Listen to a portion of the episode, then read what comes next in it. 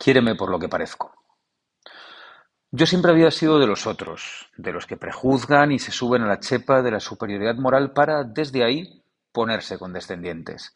En esta ocasión puedo defender sin problema a ambos bandos, aunque haya cruzado la trinchera, así que ahora que he cambiado de criterio, hazme caso.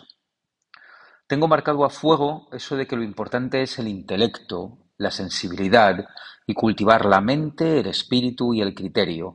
Tengo marcado a fuego que no hay seducción más valiosa que la que te agarra a las meninges y no hay activo más relevante que el cerebro. Es lo que aprendí, es sobre lo que crecí como hombre y es lo que he sido varias décadas. Y ahora, mientras que me deslizo hacia los 45 años, déjame decirte que no.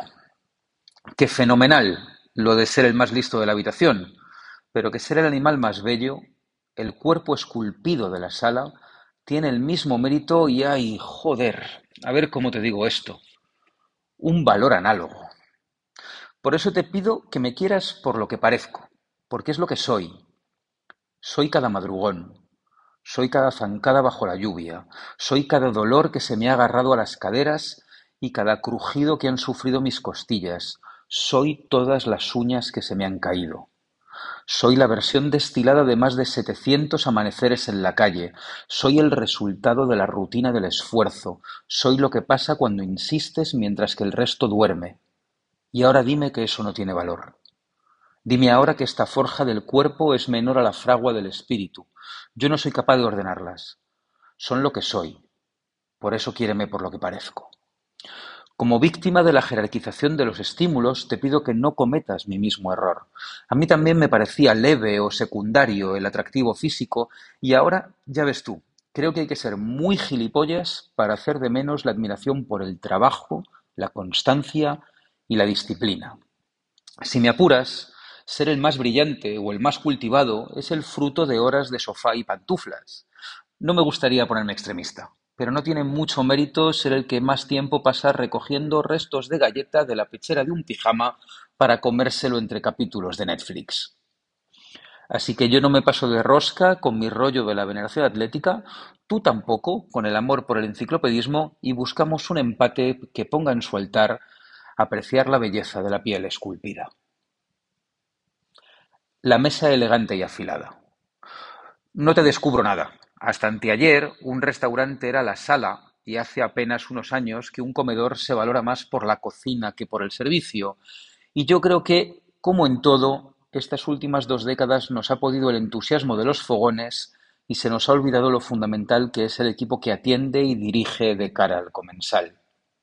Miramos con cierto rollo modernito esos restaurantes de mantel tupido y servilletas como sábanas de cama doble, y se nos ha olvidado lo que mola que te hagan sentir como un señor en casa.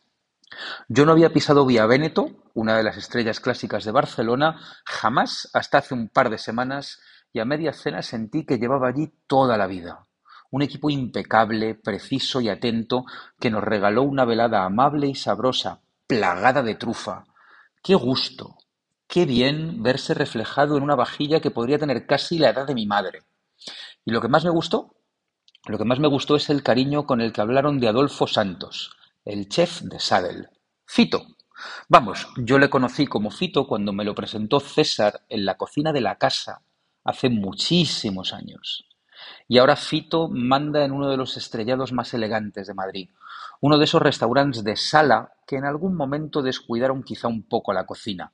Esto no sucede en Sadel. Aquí Adolfo se ha empeñado en brillar con una cocina clásica, elegante y precisa, que muy bien las barras, los mercados, los pop-ups, pero a veces hay que darse el homenaje de la mantequilla, el paté en croûte y ese pato en dos servicios que primero trinchan en mesa y luego confitan con el que Fito nos cerró un menú brillante en una sala impecable. Sadel es un reloj, uno de pulsera, de los de verdad. ¿Ves? Un poco lo que yo te decía, también hay que parecer y no solo ser.